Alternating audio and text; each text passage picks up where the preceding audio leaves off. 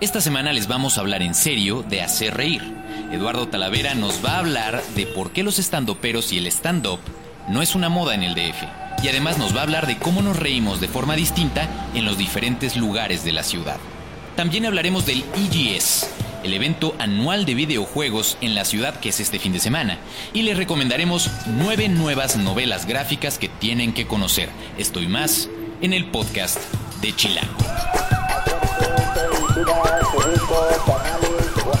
Chilango. Cine, conciertos, restaurantes, antros, bares, historias de ciudad, sexo, teatro, humor. Haz patria y escucha Chilango. Este podcast es presentado por Bacardi, Untamable since 1862. Chilangas y chilangos, bienvenidos a una nueva emisión del podcast de Chilango. Yo soy Juan Luis. Me encuentran en arroba Juan Luis R. Pons y soy el editor de Chilango y de chilango.com. Encuentren cada martes un nuevo podcast en chilango.com diagonal podcast o suscríbanse en TuneIn o en Mixcloud. Esta semana nos vamos a reír mucho. Eh, en la edición más reciente de la revista Chilango estamos llevando un artículo sobre los estandoperos. Es una moda, es una tendencia, que es exactamente lo que está pasando con cada vez más gente que nos hace reír de mejor manera en esta ciudad. Y para ello invitamos hoy a Eduardo Talavera, que es uno de los estandoperos que entrevistamos justamente en el artículo de Juan Carlos Romero, que pueden encontrar, como les digo, en Chilango del mes de octubre. Muchas gracias, Eduardo, por estar acá. No, gracias a ti, Juan. Y bueno, a ver, empecemos justamente por eso. Es una. Cada vez vemos a más gente o más lugares que están haciendo stand-up en la Ciudad de México. ¿Es una tendencia que va a la alza? ¿Es en realidad una moda? ¿Qué piensas tú al respecto? Más que una, mo- una moda no sucede así. Una moda eh, se vuelve muy popular un par de meses, seis meses a lo mejor y ya. Nosotros llevamos haciendo stand-up cinco años. Y creo que es resultado de una necesidad tanto del público que consume comedia, que consume teatro, que consume entretenimiento, como las ganas de nosotros de cambiar las cosas, ¿no? Cuando hablamos de cambiar las cosas, primera, a los chilangos yo creo que nos gusta reír mucho, a los chilangos y a las chilangas. ¿Qué tanto tiene que ver el stand-up con eso? Eh, ¿O qué tan diferente es? ¿O qué tanto más bien tiene que ver con un tipo de comedia más americana, neoyorquina, eh, angelina? El origen es gringo, eh, puntualmente es gringo. Empezó en los 60s, en los bares beatniks, en los bares, este, en los lugares, en los funky halls que les llamaban, donde en un inicio primero hacían poesía alterna y después le iban metiendo como crítica y luego de la crítica le metieron comedia y de ahí se fue formando un género totalmente distinto. Eh, ¿Qué es stand-up y qué no es stand-up? Es, mira, es un tanto difícil identificar, o sea, identificarlo en, en un texto. O sea, si tú pusieras una definición, es difícil como identificarlo. Pero yo creo que la más cercana o la más acertada es comedia de autor ejecutada por el autor. Mucha gente ha cometido el error de llamar stand-up casi a cualquier monólogo, pero no, no es un monólogo. El stand-up no tiene cuarta pared. El stand-up es una, un diálogo que tienes con la gente, ¿no? ¿Cómo es que... ¿Te acuerdas de esa primera vez que te paraste en un escenario a hacer Uy, stand-up? claro, claro. ¿Cómo fue? Claro. Fue hace cinco años en un lugar que se llamaba Iguana Mar. La historia es que yo quería entrar al- al primer festival de comedia, de comedia stand-up aquí en México, y ya no alcancé a inscribirme. Del cual salieron Gloria, Tomás, eh, Roberto, este, Sofía, Cuando hablamos de Gloria, Tomás, Roberto, estamos hablando de... otros stand-uperos. Pero, o sea, con nombres completos. Ah, pero Gloria Rodríguez, Sí, Tomás porque, digo, Strasberg. Somos este, súper conocidos aquí. Es que son mis brothers, güey. Entonces, de hecho, voy a decir el Robbie, el Pecas, el Pelos. No, este, Gloria Rodríguez, que es el Pelos. No, no es cierto. Este, no es cierto, Glau, te amo. Este, Gloria Rodríguez, Tomás Strasberg, Roberto Flores, eh, Gonzalo Curiel, Héctor García, y se me está olvidando uno, no Sofía. quiero ser grosero, Sofía Niño Rivera. Por ahí se me olvida. Ay, Martín, Martín eh, León. León. Entonces, eh, ¿Ellos dirías que son los iniciadores de- del stand-up en la Ciudad de México? creo que estamos juntos. Ok. Estamos juntos. O sea, yo y ahorita te voy a sumar a otros. Incluyéndote dos. a ti, en el Incluyéndome grupo, a mí. vamos. No, incluyéndome a mí, faltarían dos todavía, que es eh, Juan Carlos Escalante y Alejandro Marinical. Somos como la primera camada. ¿Tú de qué querías hablar? ¿Qué es lo que te hizo pararte frente a un Mi micrófono? primer set fue acerca de mi divorcio y del gimnasio. Porque en ese momento ya sé que no se me ve, Chere. Hay otra aquí colaboradora que se llama Chere. Pero era una de las cosas que más dominaba mi vida. Pero entonces el estando pero habla de lo que sabe, para empezar. Ah, Regla. pero esa es una regla general de cualquier public speaker. O sea, cualquier persona que se pare en un público a hablar tiene que hablar de lo que sabe. Porque si no, tienes gente como Deepak Chopra, como este Cornejo, como. Bueno, ellos sí saben, pero no me gusta de Carmen. Entonces, este. Es otra cosa. no, no, No, por chinga, tenía que aventar un- una navaja. güey. te impide improvisar, te impide de pronto ampliar de pronto momentos buenos. O sea, no falta el burro que toca la flauta, ¿no? Pero si tú no sabes de los temas que estás hablando, en el momento que puede, que quieres improvisar, se te van las patas. O sea, puedes decir algo completamente inapropiado o terrible. equivocado incluso. O equivocado, no, equivocado pues casi siempre. Ok, y, y tiene un poco que ver entonces con que, como tú decías, no puede escribirte alguien más el material Sí, en no. principio, ¿no? Sí, o sea, supongo que habrá quien lo haga. Sí habrá seguro algunos estando pero que le escriben en, de los grandototototes, pero para mí ni siquiera en ese momento se excusa que alguien más te escriba. Porque entonces estás vendiendo otra cosa. Si alguien más te escribe los chistes, no estás haciendo stand-up. Exacto, porque al final tiene que hablar un poco de ti. Claro, no, y tiene, pues tiene este nivel, o sea, es como, es como cualquier producto. ¿Cuál es el valor agregado del stand-up? Que si yo llego contigo y te digo, oye, hazme un show acerca de por qué pusimos a Roberto así grandotote y a ti en un cuarto de página. Que no me va a Lalo se dejar- está refiriendo no me va a dejar de al artículo de Chilango de este mes. que desde que vio la, la revista está diciéndonos así, ¿por qué? Diles exactamente lo que Ahora, le a mí se me hace muy injusto que nada más porque Roberto está bonito, güey, le den una página completa y a mí me dejen un cuarto nada más porque soy alterno visualmente.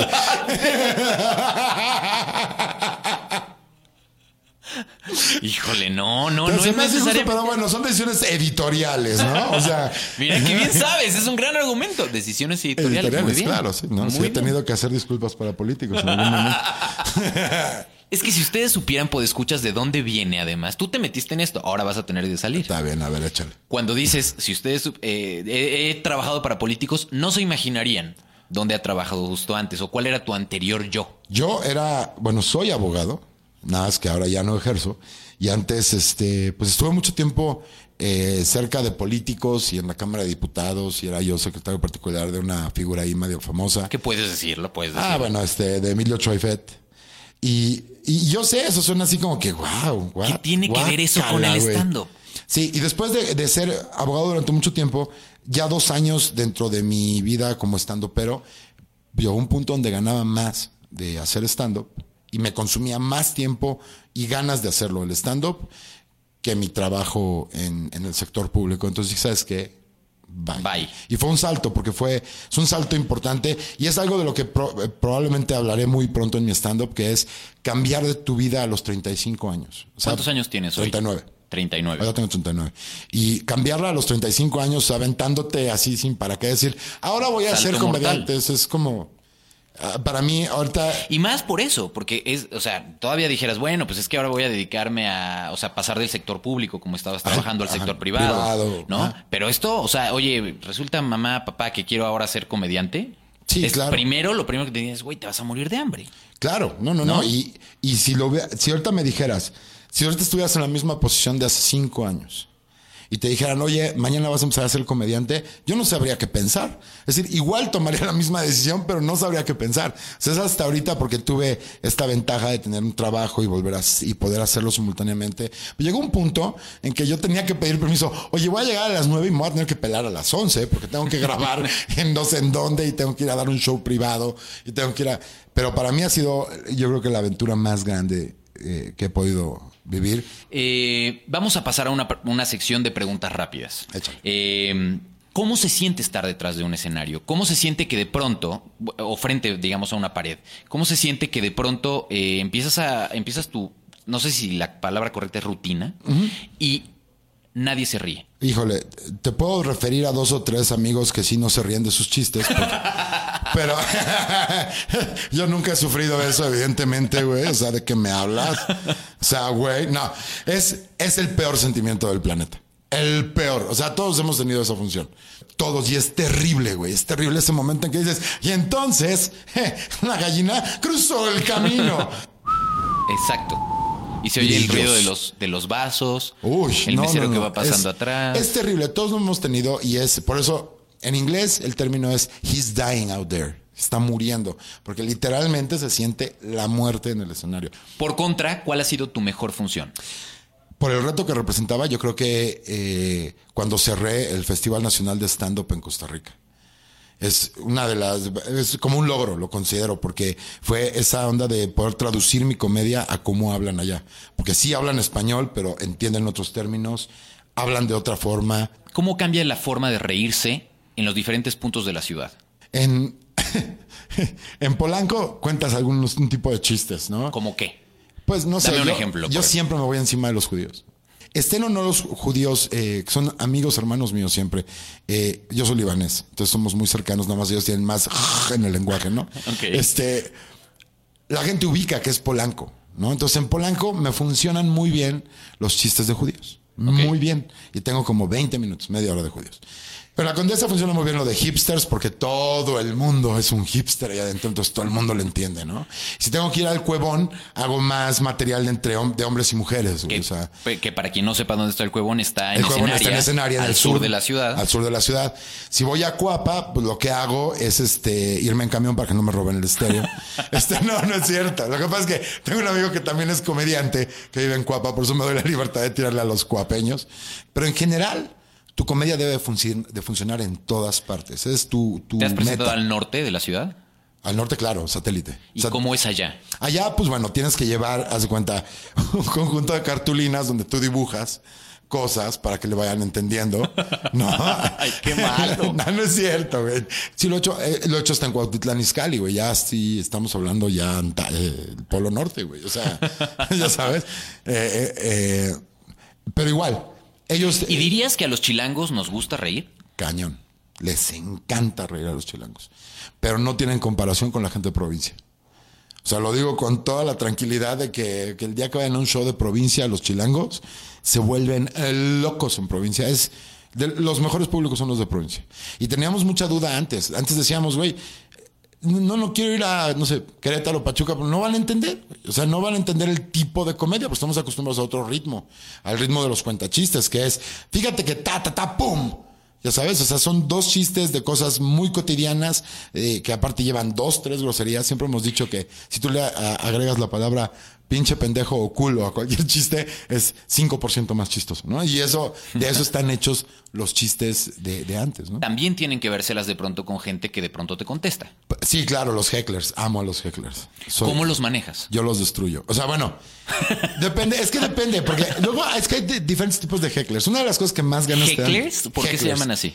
Heckle es, eh, en inglés, es alguien que interrumpe a un, eh, ¿cómo se dice cuando hablas en público? Un eh, ¿Orador? Orador público con alguna pregunta, con preguntas impertinentes, interrupciones o simplemente molestias o hacerse notar. Es la definición que tienen pegada afuera del Comedy Store en San Diego. En todos los Comedy Stores la tienen pegada.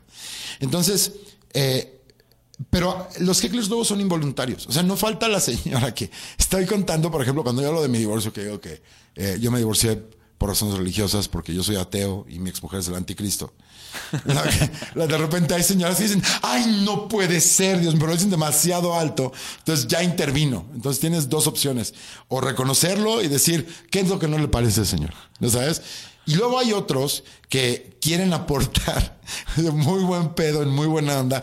Oye, si es cierto, fíjate que el otro día te volteas güey, gracias, güey, mira, cómprate una libretita, ponle diario hasta arriba y ahí apuntas tus cosas. O sea, como, pero la mayoría son amistosos. Luego, eh, luego nos ha tocado gente. El borracho impertinente. El borracho impertinente me pasó en la casa de los comediantes, justamente. Estaba yo hablando de que por qué los vegetarianos y que no sé qué y bla. Levanta la mano. Yo sí creo que, ok, no estoy tomando como lista ni nada, pero dime qué quieres decir. Ni soy mesero. Sí, ¿no? Y me dice, es que, ¿qué traes contra los vegetarianos? Le digo, no, pues nada, señor. Le digo, dígame usted, ¿es, ¿usted es vegetariano? Sí, claro, y venía con su señora, ¿no? ¿Usted es? Sí, ah, muy bien. Dije, ah, entonces lo entiendo perfecto. Pero mire, si lleva poco tiempo, la falta de erecciones va a pasar. Va a pasar. No se preocupe, va a pasar. Y lo malo no fue eso, lo malo fue que su vieja moría de risa pegándole a la mesa, güey. Entonces se paró, fue a decirle al gerente, pero el gerente mismo le dijo, güey, ¿no quieres que te contesten? No te metas con la gente que está haciendo el show. Entonces de repente tiendo yo a ser medio rudo, o tendía, ya no tanto.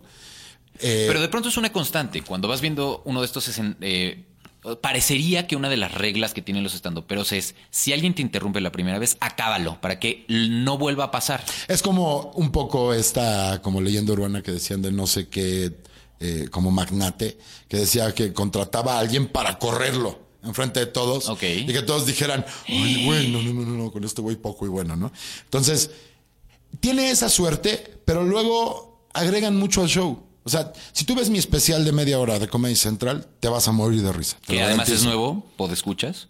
Así lo es, pueden eh, escuchar. lo pueden escuchar. Puedes aprovechar el comercial. Exactamente. Este, bueno, no es tan nuevo porque me lo- fue el año pasado, pero este año ya salió mi nueva participación de, en Comedy Central. Salió el miércoles Pasado. El miércoles pasado, que era el miércoles 24, que es cuando salió. Y este, véanlo, échenle un ojo. Lo repiten hoy, por cierto. Hoy martes. Hoy, hoy sí. Bueno, durante toda la semana. Durante la semana van a estar ¿Cómo repitiendo. es, ¿Cómo es que lo cachas? O sea, hay un... Hay una programación en, en Comedy Central y donde dice stand-up local, ahí estamos nosotros. Perfecto. Tienen cablevisión. Si no, pues vayan a uno de mis shows. Y a Lalo además lo pueden... en- pues, supongo que avisas además cuando estás... Cuando va a salir esto puedes tuitear. Les Claro, podemos dar tu cuenta que es arroba tala talavera. Arroba tala talavera, exacto. Y ahí pueden seguirlo Ahí y pueden pueden saber seguir. más o menos dónde se presenta Lalo y etcétera. También si tú quieres tuitear algo al respecto sobre eso, la conversación es arroba podcast chilango Ah, ah, y ahí podemos eh, pues entrarle todos a eso y seguirnos porque hay muchísimas cosas que podríamos platicar del estando. Pero de verdad, Lalo, muchas gracias por venir. No, gracias a ustedes, gracias a ustedes. de y pues de verdad gracias porque el oficio de hacer reír en esta ciudad eh, hace falta. Mucha, mucha. Consuman stand-up. Consuman stand-up y vean que sí se puede hacer reír sin tener que recurrir a la violencia de clases. Cáiganle. Muchísimas gracias. Gracias a ustedes.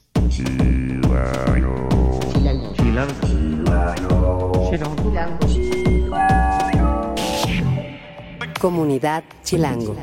Isabel Silva es nuestra editora adjunta de la revista Chilango y nos va a decir hoy qué dicen nuestros lectores, Chere. Hola, hola. Pues mira, tuvimos muy buenos comentarios sobre nuestro podcast pasado, eh, sobre la entrevista a Humberto Ramos, el verdadero hombre araña. Este también lo pueden ver en YouTube, lo pueden checar en Chilango en video. Sí, también tuvo muchísimos comentarios ese video. Sí, es que está muy bueno, es muy buen personaje. Sí. Y es chilango. Exacto, eso está buenísimo. Está increíble. Bueno, también nos siguen este, comentando sobre el podcast an- anterior, en el que hablamos sobre los chilangos que cobran por hacerse pruebas médicas. Ese de conejillos Ese sería de el Indias. antepasado. El pasado. Si no lo han escuchado, de verdad, eh, Vale de verdad pena. vale la pena. Sí, estuvo muy bueno. Eh, bueno, tenemos un, eh, un este, lector muy fiel, Abner Rejobot. Sí, Este, es podescucha clavado. arroba Saludos, Abner. Abner, que desea que el periodismo gonzo no muera. Y eso lo dice en alusión a nuestra reportera, que experimentó en persona el tema este de, de ser conejillo de indias. ¿no? Claro, claro, claro. El periodismo gonzo, como les contábamos hace unos podcasts, es este justo donde el periodista vive o presta su vida para experimentar lo que reportea. Sí, así que bueno, pues muchas gracias a ustedes, lectores y pod escuchas. Y les tenemos una gran sorpresa que a Chere les va a dar mucho gusto contarles. ¿Se acuerdan que hace unos, hace unos podcasts estábamos o nos preguntaba alguien sobre las guías de guías? Y ¡chan, chan! ¡Yay! Cuéntales. Eh, bueno, la guía de guías 2014 ya la pueden encontrar en Newsstand. Está O sea, a la venta en los puestos de padrísima. periódicos, en las tiendas de conveniencia. Sí. Por cierto, en el 7-Eleven ya estábamos también. Hace poquito se los tuiteaba. Y es una gran noticia. Cierto, en gran las noticia. 96 tiendas de 7-Eleven eh, que hay en la Ciudad de México ya encuentran chilango, así que está todavía más fácil. Y la guía de guías la encuentran también, este, junto con la Chilango, se vende aparte, pero tiene un formato muy simpático, es pequeño, es compacto, que se pueden llevar en el coche o con ustedes en la mochila, etcétera.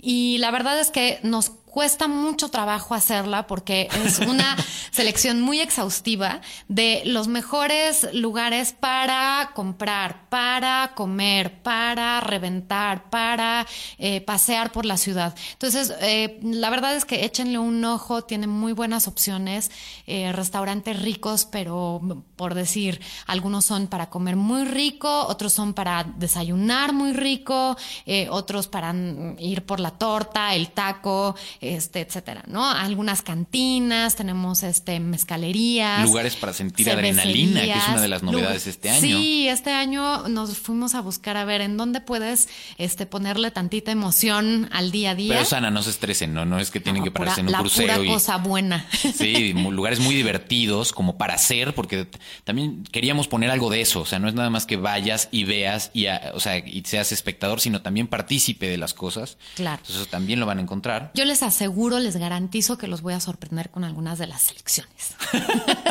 y además eh, tiene varias maneras de leerla esta vez. Tenemos un índice de experiencias, eh, para que ustedes puedan hacer. Quisimos que fuera como muy. Interactiva. Interactiva, que ustedes la puedan rayonear, que, como poníamos en la carta editorial, que nos la rayen. Eh, para que puedan ustedes también evaluar, tiene un espacio para que ustedes puedan apuntar sus estrellitas o que puedan poner lo que más les gustó de cada lugar, para que registren sus experiencias, lo las 10, creo, mejores experiencias eh, que han vivido este año.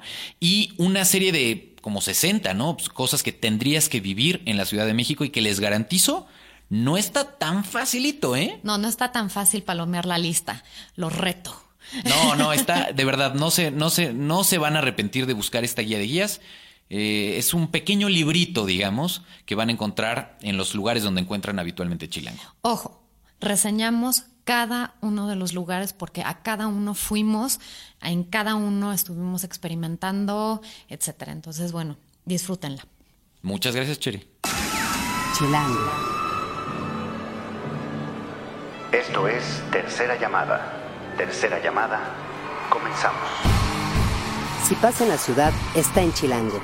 Para este fin de semana les tenemos opciones para salir de su casa y para quedarse en ella. Vamos a empezar para salir de su casa con Hugo Juárez, que es nuestro editor adjunto en chilango.com, que nos vas a hablar hoy de tu gran amor en la vida que son los videojuegos. Sí, ahora sí me voy a dar este vuelo hablando de este tema tan bonito. Es un tema para salir de tu casa y luego para volver a meter. Porque entonces, ¿dónde juegas los videojuegos? No, lo que pasa, Juan Luis, es que justo este fin de semana es el Electronic Game Show 2014, que este es el evento de videojuegos más importante de la ciudad. Ya está en su treceava edición. Ya son 13 años. Y es como un poco nostálgico porque yo he ido a todos. Entonces es como 13 años de estar yendo año con año a este evento. Pues es súper padre. Ya ha habido cambios de sedes. Estaba en el World Trade Center. Ahora va a estar en el centro Banamex. ¿Te acuerdas del primero?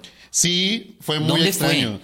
En el World Trade Center también. Este, y era muy pequeñito, había muchísimas marcas, había como incluso juegos inflables ahí de las marcas. Era como raro. Estaba iniciando el proyecto, pues obviamente muchos querían subirse para apoyarlo y de pronto fue creciendo, ¿no? ¿Y es solo para expertos como tú en el asunto de los videojuegos no. o para gente muy clavada en esto? ¿Gamers? No, para todos, eh, sobre todo para familias, por ejemplo, los papás se divierten muchísimo, los chavitos luego son como súper clavados, pero el papá se divierte muchísimo, o las mamás, hay muchas mujeres, que también eso es súper padre ver de pronto a las chavas jugando, entonces no, es como para todo mundo. De hecho, en esta edición de Chilango, en, la guía justo rumbo al cierre del año, eh, tú escribiste la parte de videojuegos. Exactamente, que de hecho varios de estos videojuegos estarán justo en el evento para que los puedan checar antes de comprarlos o de su lanzamiento. Así que aprovechando, si ustedes quieren saber qué es lo que viene en el resto del año en videojuegos, en televisión, en libros, Consulten Chilango de este mes, Chilango de octubre. La portada es las 100 canciones que marcaron nuestras vidas, que ya en otro podcast hablaremos de esto. Estén muy pendientes. Pero por lo pronto pueden revisar algunas de las recomendaciones que hizo Hugo sobre qué vale la pena comprar o estar al pendiente de sus lanzamientos en lo que queda del año. Exacto. Y ahora, tú te vas a lanzar este fin de semana. Yo voy, por supuesto, el fin de semana. Vamos a estar también, obviamente, cubriendo. Chequen en chilango.com la cobertura del IGS y les estaremos dando las impresiones de qué tal están estos juegos, pues para tener una mejor decisión cuando llegue el momento, ¿no? De comprarlos o no. ¿Qué traes ganas de ver? Ay, hay muchos juegos que me importan bastante. Eh, yo creo que los juegos de acción son mis favoritos. Por ahí va a estar Assassin's Creed, que de hecho ahorita les tengo una sorpresa al respecto, justo aquí en el podcast. Va a haber juegos de deportes muy buenos. Está el FIFA, por ejemplo, que también es de cada año, pero ahora viene en su edición 2015, va a estar bastante chido. Y pues varios otros que igual no les voy a spoilerar, pero van a estar padres. Hagamos una cosa, ¿qué te parece? ¿Por qué no dentro de dos podcasts más o menos?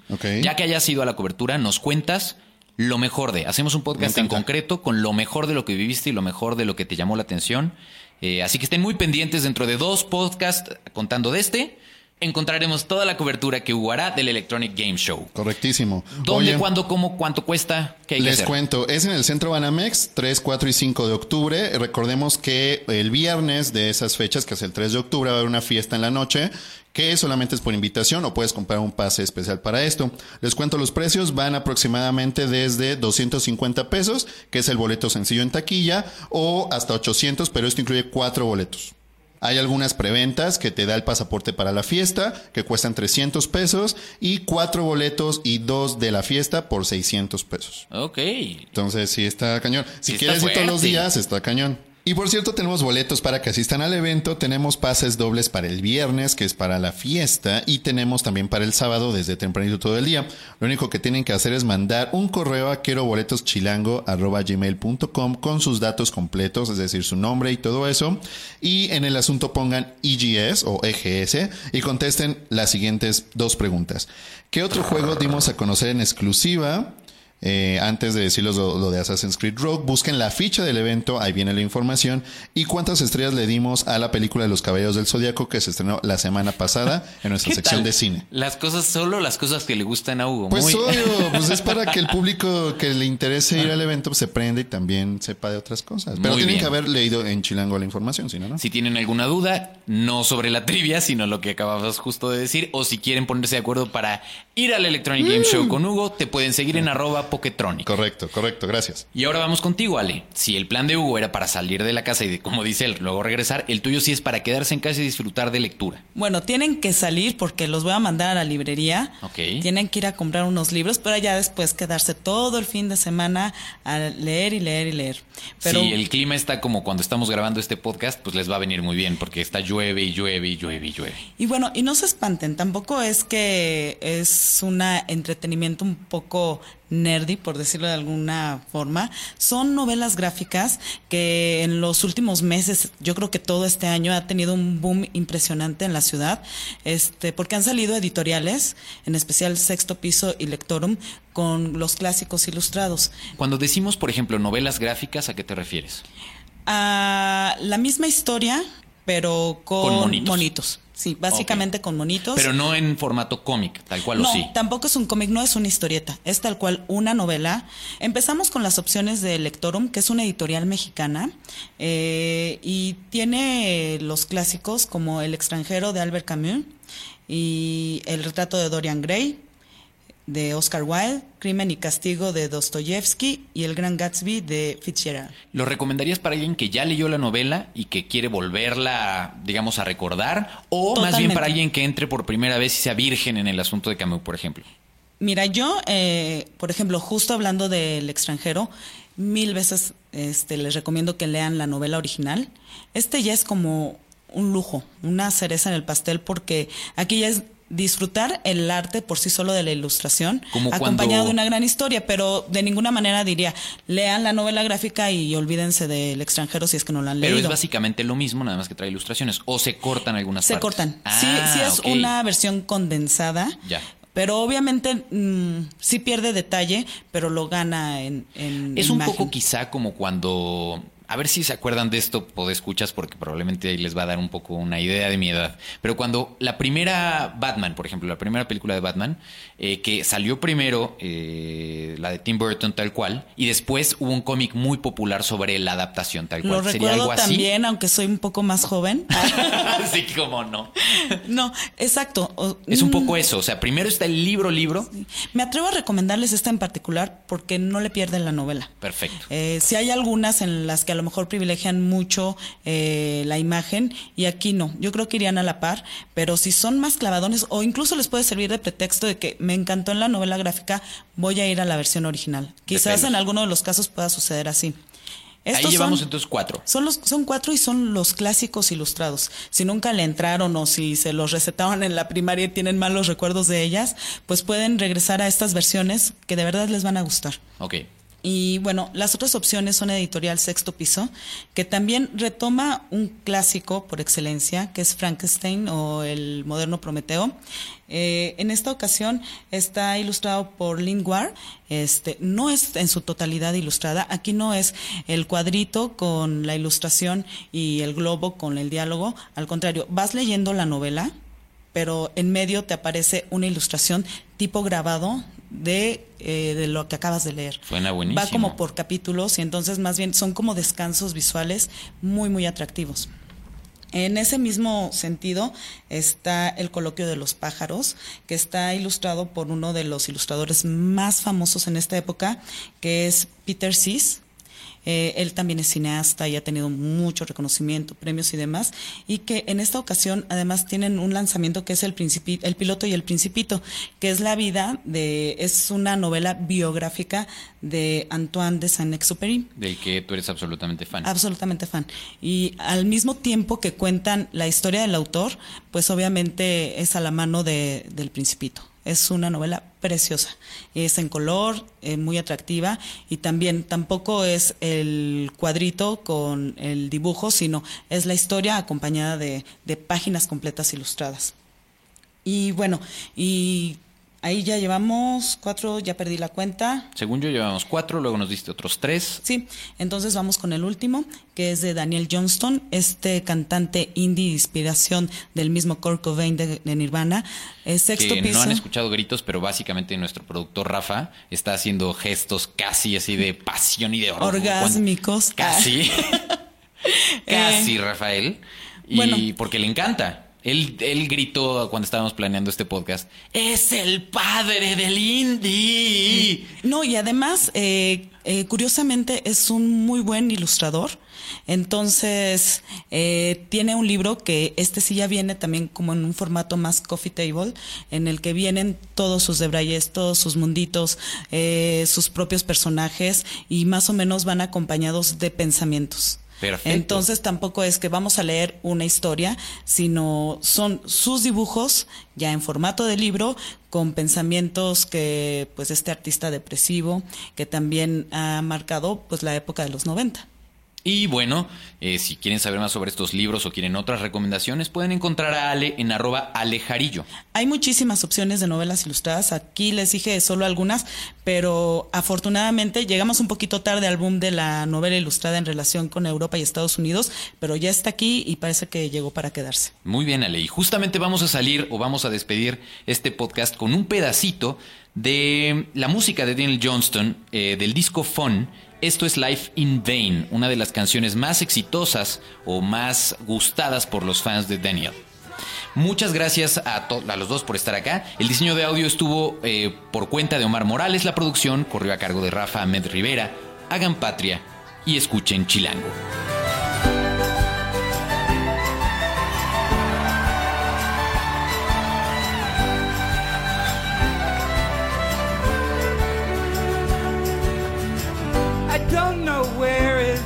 We're down. And there ain't any love left around.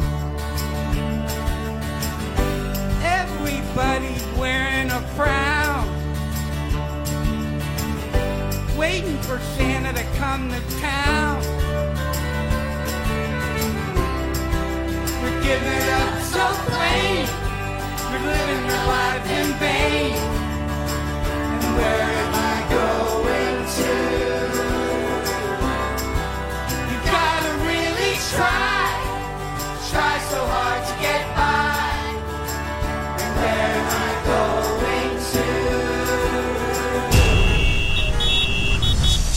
Patria y escucha Chilango.